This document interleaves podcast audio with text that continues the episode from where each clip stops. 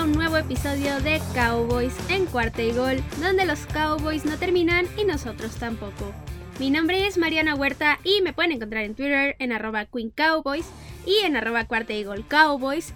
¿Y qué tal? ¿Cómo están? Ya estamos a escasas dos semanas de que jueguen los Cowboys en la NFL por primera vez en este 2021, bueno, en la temporada más bien 2021 y pues obviamente de que empiece toda la temporada, entonces ya estamos cada vez más cerca y se están moviendo muchísimo las cosas, justo por eso van a pasar muchas cosas todavía, de hecho todavía falta la última semana de pretemporada, que nada más les recuerdo que el domingo juegan los Cowboys contra los Jaguars, van a enfrentar a un Trevor Lawrence novato, entonces ya veremos cómo Trevor Lawrence puede contra esta defensiva, si la defensiva lo puede tener y aprovecharse de esa parte, y de la ofensiva pues no vamos a ver a Dak Prescott, pero todavía podemos ver a nuestros receptores y demás, y sobre todo a esa línea que creo que es lo que más me preocupa a mí en esta pretemporada. Entonces, para que no se lo pierdan, es a las 12 del día. Y ya vamos a empezar con las noticias rápidas porque son bastantes y el tema también es bastante extenso. Entonces, la primera noticia es que el equipo cortó al kicker Lirim Hag Rulau, que nuevamente no sé si lo pronuncié bien, pero pues ya lo cortaron, entonces no creo que vuelva a pronunciar ese nombre jamás en la historia de los Cowboys. Y sí, él es el kicker que habían contratado la semana pasada, pero pues ya lo cortaron porque Greg Surlin ya está bien, ya salió de la lista pop, de hecho, la lista de los lesionados básicamente, y ya va a estar en el partido contra Jacksonville de esta semana, entonces es lógico que lo hayan cortado. Luego la siguiente noticia es una que sí me sorprendió bastante, porque los Cowboys colocaron al running back Rico Dudul en la lista de IR, que es la de reserva por lesión, y por lo tanto no va a estar en toda la temporada. Cuando tú colocas un jugador en IR antes de que empiece la temporada, ya no lo puedes volver a sacar, entonces automáticamente Rico Dudul ya se perdió todo el 2021, lo cual sí es bastante sorpresivo porque era el running back número 3. Pero pues los Cowboys aquí sí tienen otros dos hombres que van a ocupar esta posición, todavía no sabemos cuál, pero el puesto va a estar entre Jaquan Hardy y Brendan Knox, y básicamente el que no quede realmente en el roster va a terminar en el Practice Squad, entonces ninguno de los dos va a terminar siendo cortado al final de cuentas. Luego la siguiente noticia es que otros dos jugadores salieron positivos a COVID y tuvieron que ser colocados en la lista de reserva por este virus, obviamente. Y ellos fueron el safety Damante Casey y el guardia Connor Williams. Y con Damante Casey sí es preocupante porque los Cowboys andan un poquito flojos en la posición porque Donovan Wilson, ahorita vamos a hablar de eso, pero se lesionó. Y prácticamente todos los safeties contrajeron COVID. Pero lo bueno es que Israel Mukwamu y Malik Hooker ya están fuera de la lista, entonces ya pudieron entrenar con el equipo. Y al menos los Cowboys van rellenando otra vez esa parte de los safeties que sí quedó muy dañada después de que todos terminaran en la lista de COVID. Luego, justo la siguiente noticia es que el safety Donovan Wilson sufrió una lesión en la ingle. Aún no se sabe qué tan grave es, pero al parecer no es nada muy grave. Entonces esperemos que se recupere pronto y que regrese porque él al final de cuentas es titular.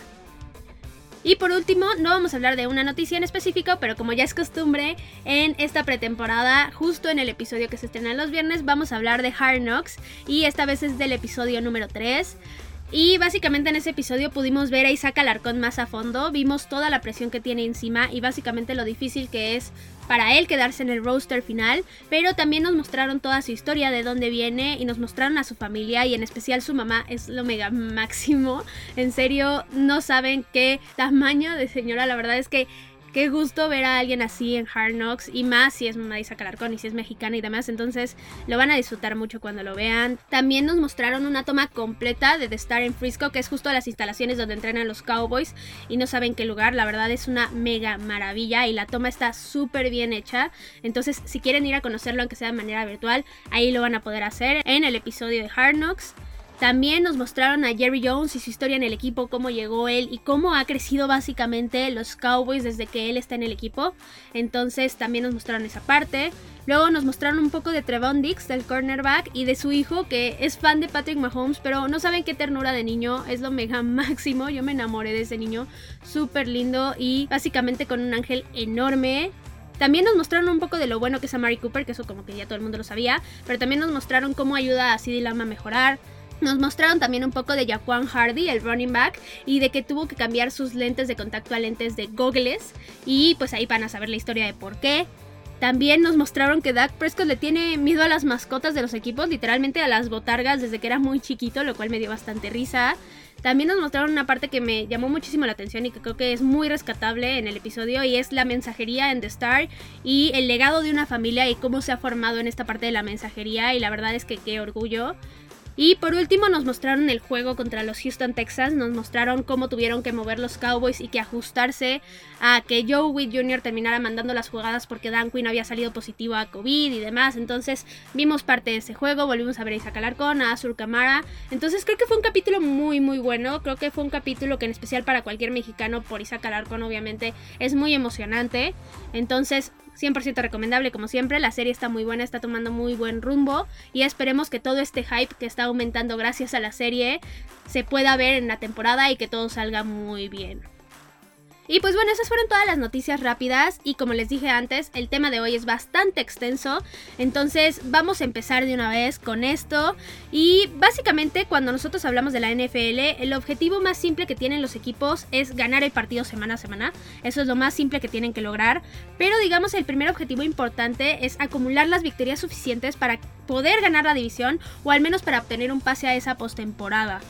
Ahora, dicho esto, hoy vamos a analizar justo a la división de los Cowboys, a la NFC East, para ver en dónde están parados los Cowboys en cuestión de la competencia que tienen alrededor y si realmente son candidatos a ganar esta división o al menos a tener un récord lo suficientemente bueno o positivo para terminar ganando ese boleto a la postemporada y terminar luchando por llegar a ese Super Bowl y ganarlo. Entonces sí, básicamente vamos a ver qué tan capaces son los Cowboys de ganar la NFC East después de lo que fue obviamente la temporada pasada que fue un completo fracaso. Y pues justo por eso vamos a empezar hablando primero de la historia de lo que han sido las victorias en la división. Y los Cowboys, de hecho, son los más ganadores de la división en la historia. Ellos tienen 23 victorias, 23 campeonatos divisionales, los cuales sí se separan muchísimo de los demás equipos de la división, porque los que le siguen, que son Filadelfia y Washington, tienen apenas 11 victorias. Entonces, digamos que los Cowboys sí son bastante dominantes en ese aspecto. Y pues ya ni hablar de los Giants, ellos solamente tienen 8 campeonatos divisionales. Y de hecho, un dato curioso aquí, la NFC East es la única división en toda la NFL en la que todos sus equipos han ganado al menos un Super Bowl. Entonces, nada más para que lo tengan en mente, para que sepan y para que cuando critiquen a la NFC suelten ese comentario y ya con eso le ganan a cualquiera en la discusión. Pero bueno, quitando esta parte, la división no ha tenido muy buenos años desde que empezó el milenio, digamos. O sea, sí ha tenido campeones de Super Bowl, los Gigantes y Filadelfia, pero tampoco han sido muy buenos o no ha sido una división consistente porque desde el 2005, ningún equipo ha ganado en dos años consecutivos la división, es decir, no se han repetido campeones, han cambiado año con año, entonces como les dije, esto lo único que habla es que los equipos no han sido constantes, al final ha sido una división en la que un equipo está muy muy bien un año, gana la división, pero al siguiente ya no está tan bien y llega otro equipo que está un poco mejor, entonces gana la división y demás. Y justo por eso es que se ha criticado tanto esta división y que se ha dicho que es una división mediocre y que la NFC list y demás. Pero aún así no creo que estos últimos años deberían de definir todo porque al final como les dije han habido campeones de Super Bowl aunque no hayan sido los Cowboys en estos últimos años. Filadelfia, el más reciente, los gigantes dos veces. Entonces creo que tampoco es que haya sido tan mediocre la división. Y al menos este año yo creo que sí va a haber un poco más de competencia pero de eso vamos a hablar un poquito más adelante. Y nada más para cerrar esta parte de la historia de quienes han ganado la división y demás, los Cowboys, la última vez que la ganaron fue en 2018 y de hecho la debieron de haber ganado en 2019, pero la verdad es que con un Jason Garrett de head coach no se podía hacer mucho y yo creo que esa fue la principal razón por la cual no se ganó la división en 2019. Pero bueno, dejando eso de lado, el último campeón divisional, el que ganó en 2020 fue el Washington Football Team y lograron pasar esta postemporada y ya sabemos qué pasó. Perdieron contra el campeón, contra Tampa Bay, pero al menos lograron conseguir ese boleto. Y pues ya viendo un poco de lo que fue la historia y demás, ahora sí vamos a meternos de lleno con los equipos y vamos a ver quiénes son los rivales de los Cowboys y cuál es su situación en este año, que es lo más importante. Y vamos a empezar con Filadelfia, con las Águilas. Y ellos son un equipo muy diferente al que ganó la división en 2019. Y también por pura lógica es un equipo muy diferente al que fue el año pasado. Ellos digamos que ya estaban en un pequeño desastre en 2020 desde que empezó la temporada.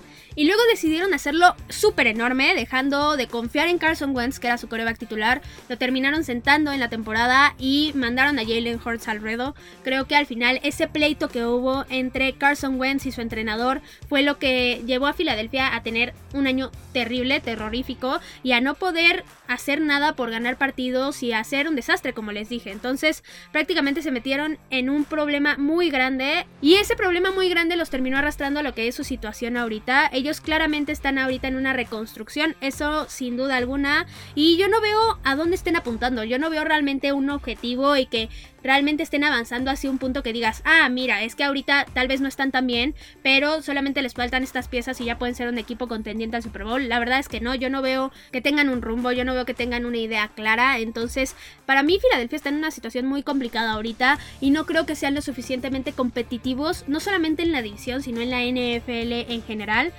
Pero ahora sí los Cowboys van a terminar enfrentándolos y por eso vamos a hablar de sus jugadores más importantes.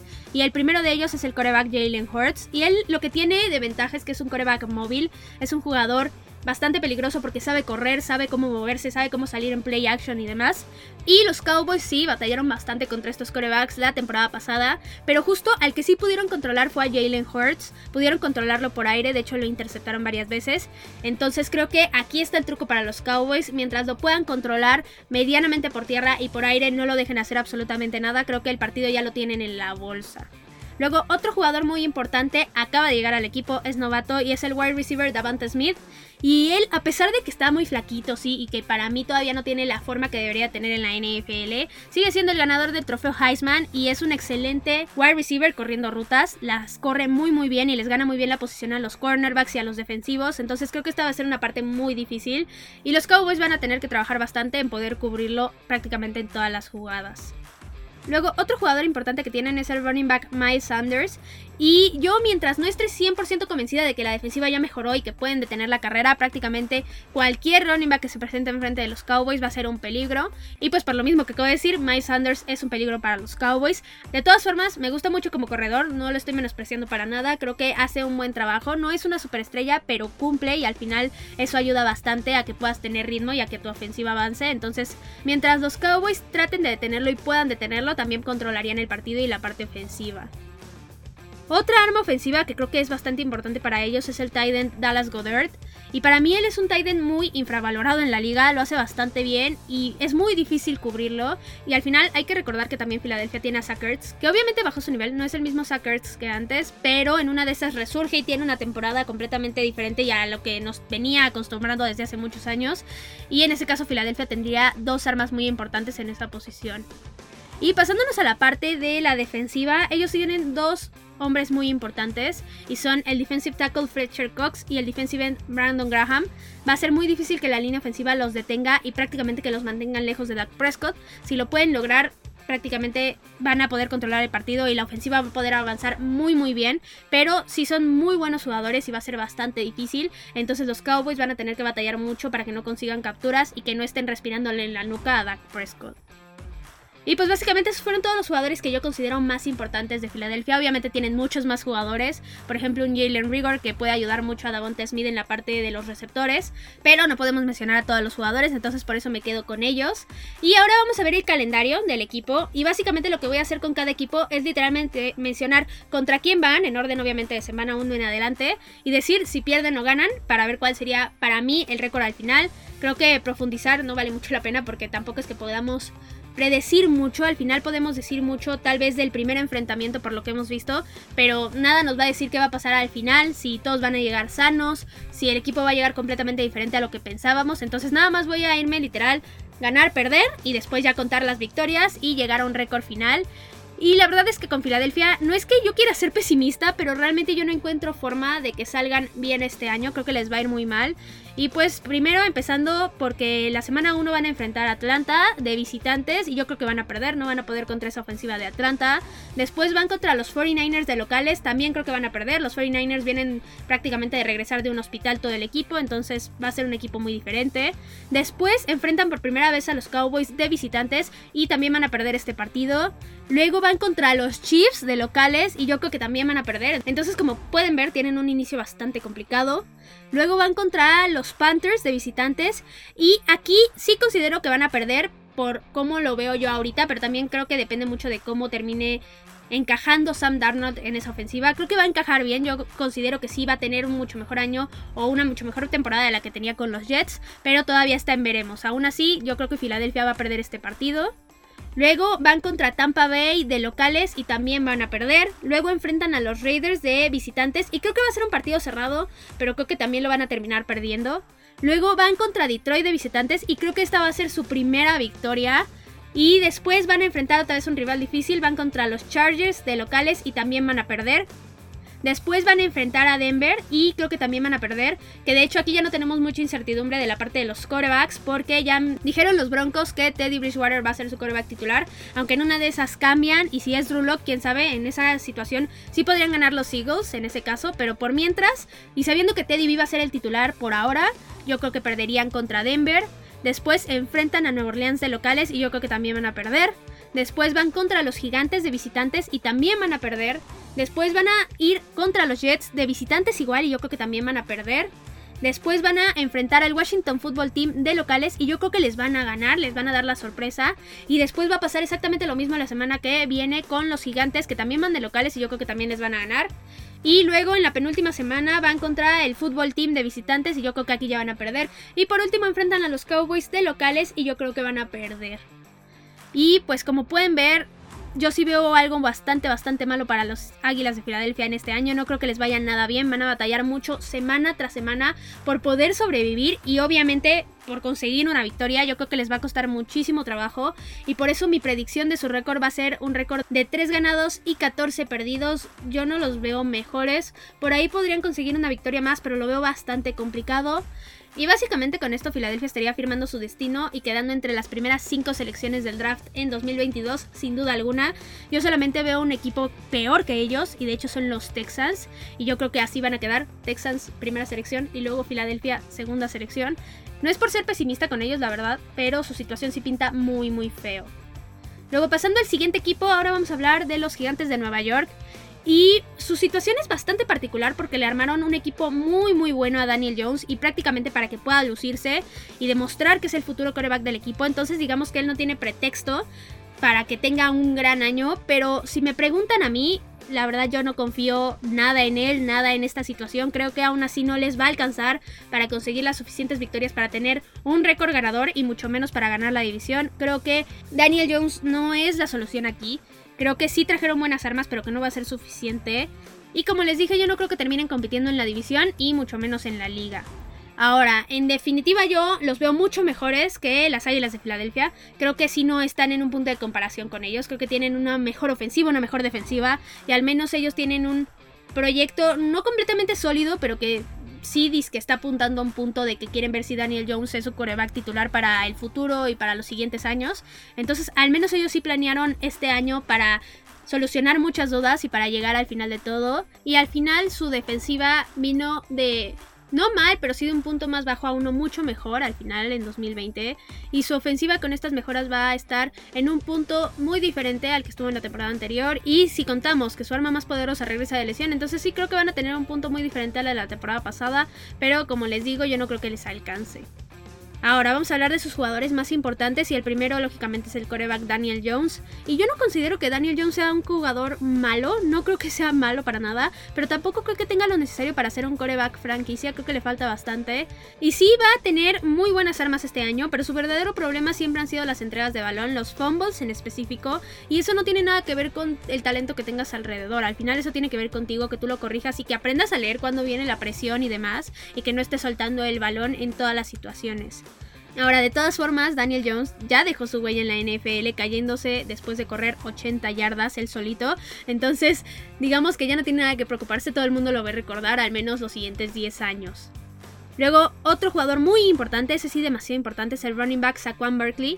Y la verdad es que Sano es uno de los mejores corredores de la liga, sin duda alguna. Muy, muy peligroso, muy bueno.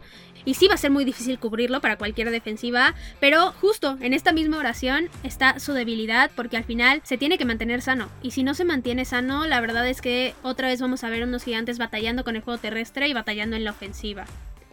Luego, otra arma que tienen en la ofensiva es el wide receiver Kenny Goladay. Él acaba de llegar, proviene de Detroit y sí es un muy muy buen jugador, un bastante mejor receptor de los que tenía Daniel Jones la temporada pasada, entonces esto sí le va a ayudar mucho. Y también él junto con Kaderius Tony, que lo trajeron en el draft, van a ser una buena dupla y van a ayudar mucho a Daniel Jones.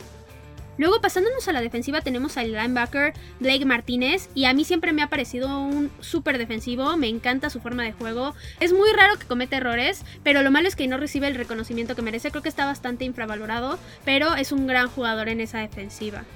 Y otro gran jugador en esa defensiva es el liniero defensivo Leonard Williams. Es muy buen cazacabezas, hay que tener muchísimo cuidado con él. La línea ofensiva va a tener que hacer un muy buen trabajo para cubrirlo y que no lleguen a Dak Prescott, entonces sí va a estar complicado en esa parte.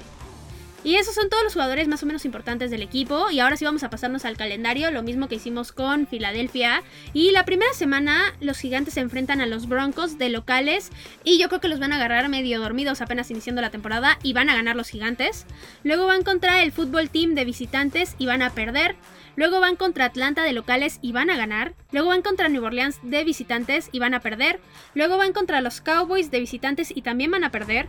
Luego van contra los Rams de locales y también van a perder. Luego van contra Carolina de locales y van a ganar. Luego van contra Kansas City de visitantes y van a perder. Luego van contra los Raiders de locales y van a ganar ese partido. Luego van contra Tampa Bay de visitantes y van a perder. Luego van contra los Eagles de locales y van a ganar. Luego van contra Miami de visitantes y van a perder. Luego van contra los Chargers de visitantes también y van a perder. Luego van contra los Cowboys de locales y van a ganar. Luego van contra Filadelfia de visitantes y van a perder. Luego van contra Chicago de visitantes y también van a perder, aunque aquí también depende mucho de la situación del quarterback, porque al final yo considero mi predicción es que Justin Fields para ese punto ya va a ser titular en Chicago, pero uno nunca sabe, capaz que mantienen Andy Dalton toda la temporada. Entonces, no sabemos realmente qué va a pasar, pero aún así yo creo que va a estar Justin Fields y por esto yo digo que van a perder este partido. Y después, en el último partido va a encontrar el Washington Football Team de locales y van a perder. Entonces, como dije antes, yo no creo que Daniel Jones pueda dar el salto y volverse en un coreback franquicia en esta temporada. Y justo por eso el equipo no va a poder brillar por completo. Y por eso mi pronóstico para ellos es un récord de 6 victorias y 11 derrotas. Podrían ser 7 victorias muy seguramente. Hay partidos que están muy cerrados con ellos, la verdad. Pero yo dudo, por ejemplo, que le puedan ganar al Washington Football Team. Entonces por esto nada más me quise quedar en 6 victorias. Y muy probablemente justo por estas seis victorias vamos a ver el último año de Daniel Jones en los gigantes y muy probablemente como un coreback titular. Y ya solamente nos falta un rival divisional y para mi gusto el más importante para los Cowboys este año y es el Washington Football Team. Y ellos en 2020 para nada fueron lo que yo esperaba. La verdad es que yo veía un equipo bastante perdido, ni siquiera tenía nombre, con un head coach nuevo, con una ofensiva que ni siquiera tenía un coreback, pero la verdad es que me sorprendieron bastante. Creo que Ron Rivera hizo un gran trabajo en su primer año y este año tiene refuerzos que van a ser muy importantes y que lo van a ayudar a tener un mejor resultado sin duda alguna. Aparte de que ellos también tienen una de las mejores defensivas de la liga sin duda y que con eso pueden ganar varios juegos. Y su ofensiva ya con estos refuerzos tampoco es mala, pero creo que sí van a batallar un poquito más contra los equipos que son más difíciles, más completos. Y por eso no lo veo como un equipo sólido tal cual. Creo que es un equipo que está mejor, que está en una situación que están bien, pero creo que sí les falta un poquito en la ofensiva. Aunque, como dije antes, la defensiva los va a ayudar a ganar muchos partidos. Tienen una de las mejores líneas defensivas de la liga, si no es que la mejor o la más poderosa. Y ese es su mayor activo y lo que los va a terminar impulsando y llevando toda esta temporada. Ahora, los jugadores más importantes que tiene el fútbol team es primero el coreback Ryan Fitzpatrick y vamos a tener a Fitzmagic por primera vez en la NFC East y a pesar de que es un equipo rival sí me da bastante gusto, creo que es un jugador que añade mucho a cada equipo al que va y le mete mucho sazón, digamos, por decirlo de alguna forma pero lo más peligroso con Ryan Fitzpatrick es que es completamente impredecible. Es un jugador que te puede lanzar tres touchdowns en un partido y al siguiente te puede lanzar tres intercepciones y echarlo todo a perder. Y realmente tú nunca sabes qué va a salir de Ryan Fitzpatrick ese día. Si va a salir el bueno o si va a salir el malo, el que no da una y el que no atina ni un solo balón. Entonces esa es la parte más complicada con él. Pero quitando esto, él tiene muchísima experiencia y sí lo considero definitivamente un coreback mejor que un Kyle Allen o que un Taylor Heineke. Luego tenemos como running back a Antonio Gibson y él es un corredor bastante bueno y que pinta para tener un gran segundo año en su carrera y aparte es un arma muy buena por aire, entonces los Cowboys van a batallar un poco con él, sobre todo porque han estado batallando mucho con los pases pantalla y al final van a tener un arma de doble filo que van a tener que cubrir.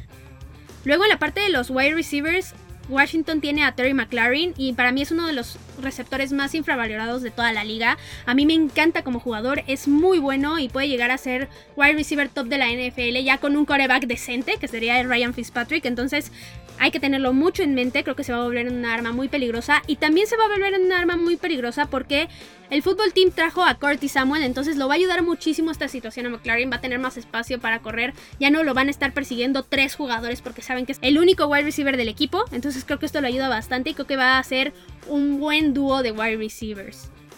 Y pasándonos a la defensiva, tenemos primero a Chase Young. Y en serio es impresionante lo bueno que es Chase Young, lo dominante que es en cada jugada. Es casi imposible cubrirlo y evitar que esté encima de Dak Prescott o de cualquier coreback. Es un jugador muy muy rápido y que predice muy bien las jugadas, entonces va a ser muy complicado con él. Y junto con él tenemos al defensive end Montesweet y él también es muy difícil de cubrir, sobre todo con Chase Young al lado. Realmente son cazacabezas muy muy buenos y hacen de esa línea defensiva algo completamente imparable. Entonces va a ser muy complicado para la línea ofensiva detenerlo. La línea ofensiva tiene que mantenerse sana al menos hasta ese punto en la temporada porque si no yo sí creo que va a ser bastante imposible y vamos a ver algo muy parecido a lo que vimos la temporada pasada cuando enfrentamos al Washington Football Team pero mientras se mantenga sana la línea ofensiva creo que sí lo vamos a poder controlar en cierta forma no por completo obviamente pero sí para que al menos dejen respirar un poco a Dak Prescott y que dejen avanzar esa ofensiva y pues esos fueron los jugadores más importantes del Washington Football Team y ahora vamos a hablar de su calendario y en definitiva este es el más difícil de toda la división y esto es por el simple hecho de que como Washington fue el equipo que pasó a la postemporada y que ganó la división en 2020, automáticamente su calendario se vuelve más complicado. Entonces vamos a empezar con él y primero enfrentan a los Chargers de locales y este partido va a ser bastante cerrado, pero yo creo que lo van a perder. Luego van contra los Gigantes de locales y van a ganar. Luego van contra los Bills de visitantes y van a perder. Luego van contra Atlanta de visitantes y van a ganar. Luego van contra Nueva Orleans de locales y van a ganar. Luego van contra Kansas City de locales y van a perder. Luego van contra Green Bay de visitantes y también van a perder.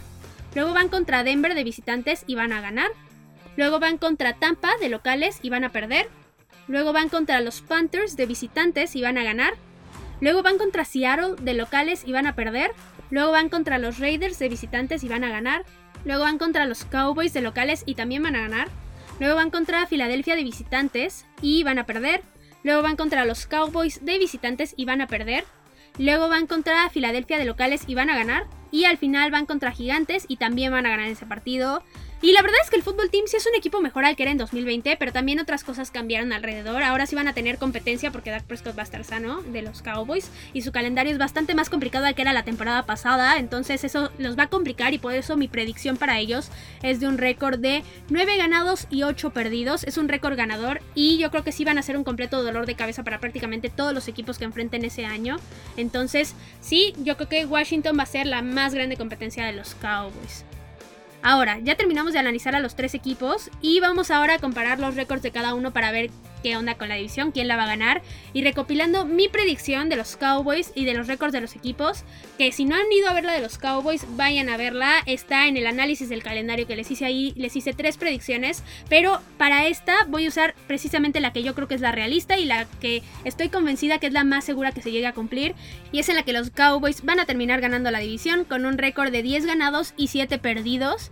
Y después en segundo puesto estaría Washington con un récord de 9 ganados y 8 perdidos, que para mí este récord va a ser completamente suficiente para mantenerlos en esa postemporada. Va a estar difícil porque sí hay equipos muy competitivos, sobre todo en la NFC Oeste, pero creo que les va a ser suficiente con este récord ganador. Y al final, los que terminarían quedando fuera serían en tercer lugar los Gigantes con un récord de 6 ganados y 11 perdidos. Y en último puesto, las Águilas de Filadelfia con un récord de 3 ganados y 14 perdidos.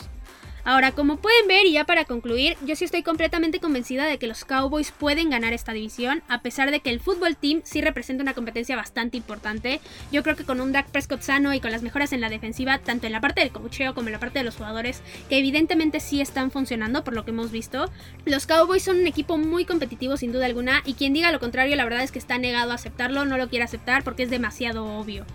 Ahora, va a ser una pelea bastante buena para esta división por el campeonato divisional, pero más que preocuparme, esto me alegra bastante porque al final la NFC también está en un año, en una temporada donde se tienen que redimir y tienen que demostrar que no son la peor división de la liga, que no son la NFC List ni nada por el estilo que se han inventado.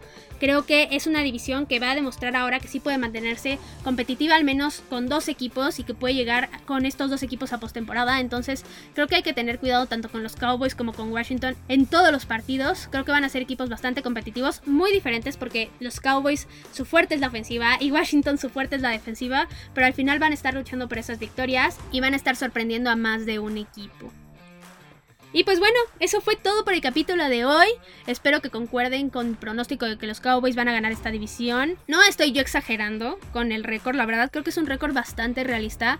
Y de hecho, ayer vi una predicción de que iban a ganar los gigantes con un récord súper exagerado. Creo que era 12-5, creo o 13 victorias, al menos las que iban a conseguir. Y creo que esto sí está bastante exagerado considerando la situación y viendo los equipos y demás. Entonces, espero que concuerden conmigo. Si no concuerdan, pues está abierta la discusión. Ya saben que me pueden encontrar en Twitter, en arroba Queen Cowboys y en arroba Cuarta Eagle Cowboys. Cualquier duda, chisme, lo que sea que quieran ponerme ahí en Twitter, ahí les contesto yo, lo que sea, ahí me pueden encontrar. También recomienden por favor el podcast con quien sea que conozcan, absolutamente todas las personas. Esto ayuda muchísimo. Mientras más gente les llegue el podcast, mucho mejor porque nos ayudan a crecer mucho.